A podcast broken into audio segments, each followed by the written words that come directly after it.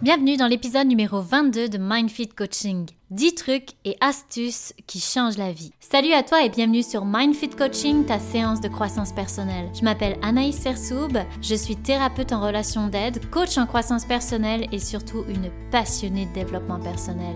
Est-ce que tu as envie que ta vie soit plus alignée et plus épanouissante? Je te confirme, tu à la bonne place. Dans mes podcasts, je vais t'apporter une nouvelle vision sur toi. Je vais te donner des conseils et des outils qui vont transformer ta vie. Donc si tu es prêt ou prête à reprendre le pouvoir sur ta vie, je te laisse écouter le prochain épisode.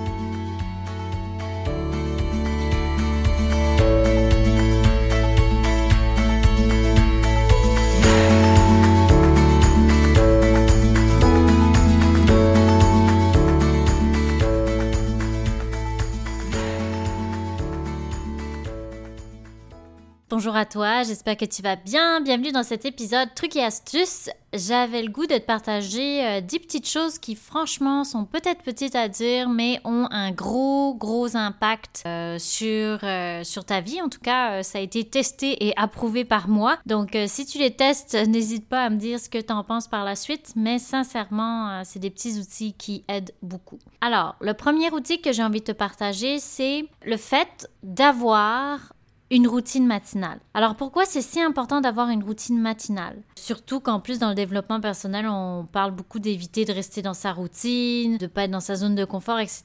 Mais là, c'est un peu différent. La routine euh, matinale, elle, elle te permet plusieurs choses, à la fois de te structurer, mais aussi de bien démarrer ta journée. C'est vraiment une succession d'actions qui vont te permettre de commencer ta journée avec une très bonne énergie. Et la première fois que j'ai lu ça, c'était dans le livre Miracle Morning. Si ça te tente de le lire, sincèrement, il est, vraiment bon par rapport à la routine matinale, puis expliquer à quel point c'est bénéfique d'en avoir une. Et donc voici un petit exemple de moi, la routine que j'utilise le matin. Et bien sûr, euh, toi tu peux la modifier pour la mettre comme toi tu le veux, puis avec ce qui te fait du bien à toi. La première chose pour démarrer avec énergie, c'est de vraiment ne jamais, jamais snoozer. Donc, tu sais, quand tu appuies sur le petit bouton rappel, là, quand ton réveil sonne, oublie ça. Parce que quand tu fais ça, puis moi, je le faisais tout le temps avant, là, sincèrement, jusqu'à la dernière minute. Mais quand tu fais ça, t'indiques à ton cerveau que c'est pourri de se lever, que c'est nul, euh, que t'as pas envie de te lever, donc t'as pas envie de commencer ta journée. Alors tu vois, ça part mal. Si tu commences ta journée dans un état d'esprit où t'as pas envie, c'est sûr que l'énergie va pas y être. Mais si tu commences ta journée en disant OK, c'est bon, je me réveille, let's go, c'est parti ma journée, ça va déjà t'amener dans un autre mindset. Éviter de snoozer va vraiment te permettre euh, d'avoir l'état d'esprit positif plutôt que l'état d'esprit j'ai pas envie. Et aussi, je sais pas si tu le savais, mais la dernière chose à laquelle tu penses le soir avant de te coucher, ça va être l'une des premières choses à laquelle tu penses le matin. Donc fais en sorte, s'il te plaît, que ce soit positif et genre, je vais passer une journée incroyable demain. Comme ça, la première chose que tu vas te souvenir le lendemain matin, c'est ça. Donc c'est plutôt cool. La deuxième chose que je fais, c'est l'hydratation. Je bois un verre d'eau pour réveiller mes organes.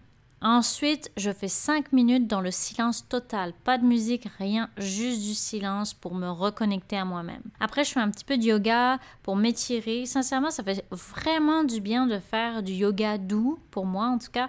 Le matin, ça m'étire un peu comme les chats. Donc, euh, ça fait beaucoup de bien. Après ça, j'adore et euh, j'aimerais le faire plus souvent parce qu'il est quand même assez long. C'est le priming de Tony Robbins. Tu iras voir sur YouTube si ça t'intéresse et que tu comprends quand même bien l'anglais. J'adore ce cette, genre de méditation-là parce qu'en fait, elle me permet de commencer ma journée dans la gratitude et aussi dans la concentration, le focus sur mes plans de la journée, mes prochaines actions, mes objectifs à court ou long terme selon ce que j'ai choisi de penser dans cette méditation-là. Je l'adore, je te la conseille Ensuite, la sixième chose que je fais, c'est la lecture d'un livre, donc quelques pages. Je te demande pas de lire un livre complet le matin, mais par contre, quelques pages, ça te permet donc d'avancer. Puis moi, ce que je fais quand j'ai pas le temps, et que j'ai de la route à faire, ben, j'écoute des livres audio. Ça aussi, ça me permet quand même de toujours nourrir mon esprit et de toujours le maintenir dans l'évolution et l'apprentissage. Moi, j'adore ça.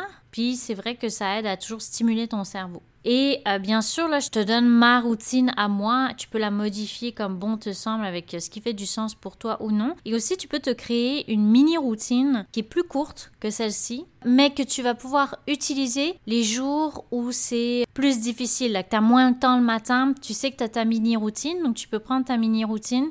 Tu la fais les matins où c'est plus compliqué. Ça va faire que tu vas quand même avoir fait ta routine. Tu n'auras pas juste manquer un jour parce que la discipline pour créer une nouvelle habitude, c'est très important. Le deuxième truc qui va un petit peu de pair, c'est les affirmations positives. Là aussi, je t'en ai déjà parlé. Les affirmations positives, c'est vraiment pour te donner du baume au cœur. Pour toutes les fois où tu t'es dit du mal de toi ou que tu as entendu du mal sur toi, mais renverser la vapeur, ça fait vraiment du bien. Ça ramène dans la réalité. Je te conseille de le faire aussi souvent que tu peux, juste pour te rappeler que tu deviens à chaque jour la meilleure version de toi-même te rappeler que tu peux être fier de tout ce que tu as accompli jusqu'ici et ce que tu vas encore accomplir demain. Franchement, ça fait du bien. Et dans le fond, la réalité, ce ne sont pas tes pensées négatives, mais ce sont celles qui disent que tu le mérites et que tu es assez. Alors s'il te plaît, écoute-en plus régulièrement. Les affirmations positives, c'est très bon pour l'estime de soi, je l'avais déjà dit. Le troisième truc qui, moi, a changé euh, ma vie, c'est d'enlever les notifications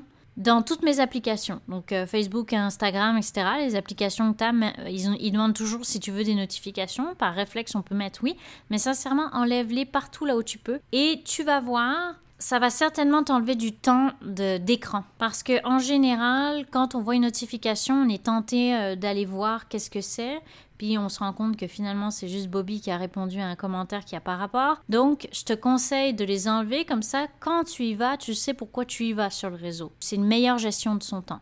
Et sincèrement, si tu prends là, je sais pas, un 5-10 minutes pour évaluer combien de temps tu passes sur les réseaux sociaux, parfois ça peut faire peur. Simplement d'enlever les notifications, ça va te faire gagner du temps dans, ta vie, dans ta journée, que parfois tu te dis mon Dieu, mais où passe mon temps? C'est peut-être dans les réseaux sociaux. Quand euh, tu sais, on peut passer une heure à scroller, puis là on se dit mais voyons, il y passait où mon temps? C'est déjà 21 heures. Ça peut être très subtil, mais ça prend beaucoup de temps dans une journée. Donc oublie pas, tu peux avoir le contrôle sur ça. T'enlèves les notifications, puis tu vois qu'est-ce que ça donne. Et comme ça, tu vas avoir bien plus de temps pour travailler sur tes projets qui te font vibrer. Le quatrième petit truc, ça va être de planifier dans ton agenda, de te structurer. Moi, depuis que j'ai un agenda Google, le petit agenda gratuit, application Google, ça a changé ma vie. Parce qu'avant, ce que je faisais, c'est que je mettais beaucoup des rappels. Je mettais rappel sur rappel, puis j'oubliais, je snoozais, encore une fois, j'aimais ça snoozer à l'époque. Puis finalement, le rappel, il s'arrêtait au bout d'un moment, puis j'oubliais complètement, donc finalement, c'était pas du tout efficace. Et maintenant, ce que je fais, c'est que je planifie tout de suite dans mon Google Agenda, ce qui fait que j'oublie rien, que j'ai pas de rappel interminable, ça me facilite un passage à l'action.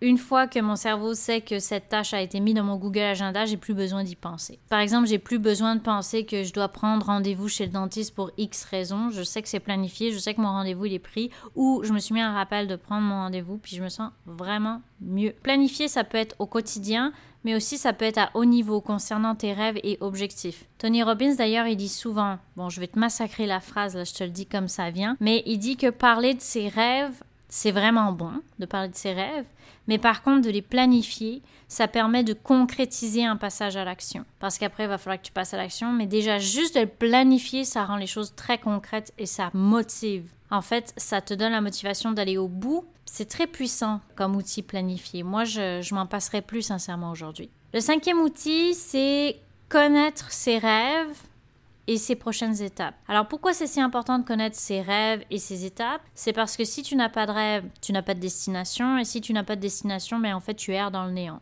sans but. Je sais que j'exagère un peu, mais finalement pas tant que ça, parce que tu vas vraiment avoir cette sensation de pas avancer dans ta vie, d'avoir l'impression qu'il te manque quelque chose. Et souvent, ce que je remarque, c'est que c'est parce que la personne ne connaît pas ses rêves, connaît pas ses objectifs ou ses projets.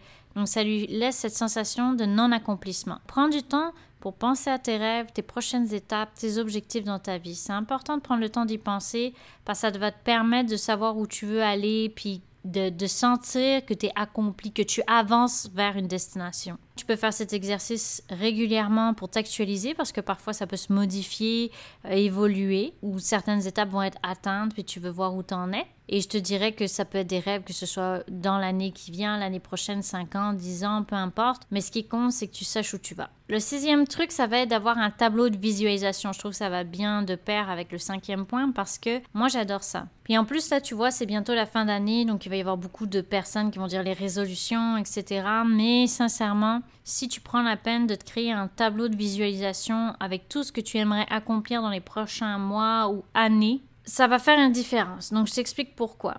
Dans un tableau de visualisation, tu vas choisir des photos qui représentent ton rêve, des photos, des phrases, peu importe, mais quelque chose qui représente ton rêve, ton objectif.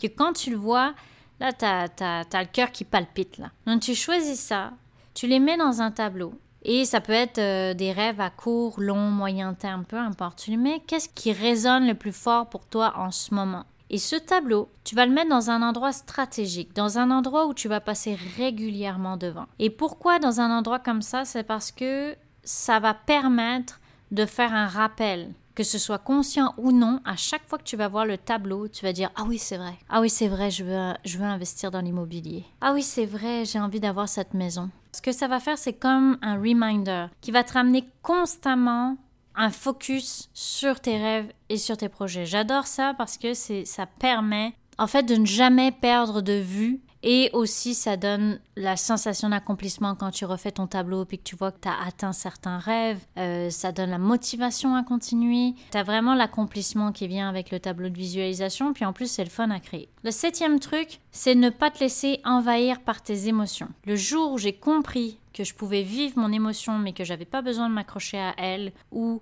qu'elle reste avec moi pendant des heures, des jours ou bien genre des semaines parfois, mais ça a complètement changé ma vie. J'ai compris qu'il y a une différence entre accueillir son émotion et se laisser envahir par elle. C'est clair que je vais accueillir mon émotion, c'est important pour moi. Je vais faire tout mon processus d'observation de mon émotion, pourquoi, comment, etc.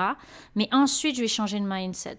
Je ne vais pas rester avec cette émotion qui fait mal toute la journée. Comment j'arrive à changer mon mindset rapidement? Eh bien, je fais une action positive pour me remettre dans un état d'esprit positif. Je fais quelque chose d'inversé à mon émotion. Par exemple, je me mets à danser, à rire, courir, peu importe. Là, je fais quelque chose vraiment qui, genre, va me sortir de, de cet état d'esprit où j'ai peut-être envie juste d'être dans le canapé, d'être isolé dans mon bureau. Bref, je fais quelque chose d'opposé. En faisant ça, tu vas voir, ça, ça, ça te ramène une énergie, ça te ramène une bonne humeur, ça fait du bien et ça me permet franchement de ne plus subir mon émotion. Donc, je l'ai accueilli, j'ai pris la peine de comprendre, de discuter avec les personnes s'il y a besoin. Et ensuite, c'est fini. Là, je passe à autre chose. Euh, je veux pas passer toute la journée à souffrir pour quelque chose qui, pour moi, prend trop de place. C'est sûr que sur le coup, c'est pas facile à faire, mais ensuite, tu vas essayer, tu m'en diras des nouvelles, ça fait vraiment du bien. Je suis tellement contente de plus passer mes journées à me sentir mal, à me renfermer, etc. Aujourd'hui, je récupère mon énergie assez rapidement. C'est sûr qu'il y a certains cas qui vont être un peu plus longs parce que c'est des zones plus sensibles, mais ça n'empêche que j'essaye quand même, que je trouve mes outils à moi et je t'invite à faire la même chose pour toi. Huitième truc qui change la vie, arrêter de le prendre personnel et demander du feedback. Alors, je sais que parfois c'est pas évident, mais ça peut changer la vie. Si tu arrêtes de prendre les choses de manière personnelle, tu vas vraiment te sentir mieux. Tu vas arrêter de te dévaloriser ou de te sentir mal. Par exemple, quand on dit quelque chose que tu prends personnel, donc tu prends mal, qui te fait réagir, tu peux te poser plusieurs questions. Est-ce que ce que la personne me dit fait du sens pour moi? Est-ce que je me reconnais?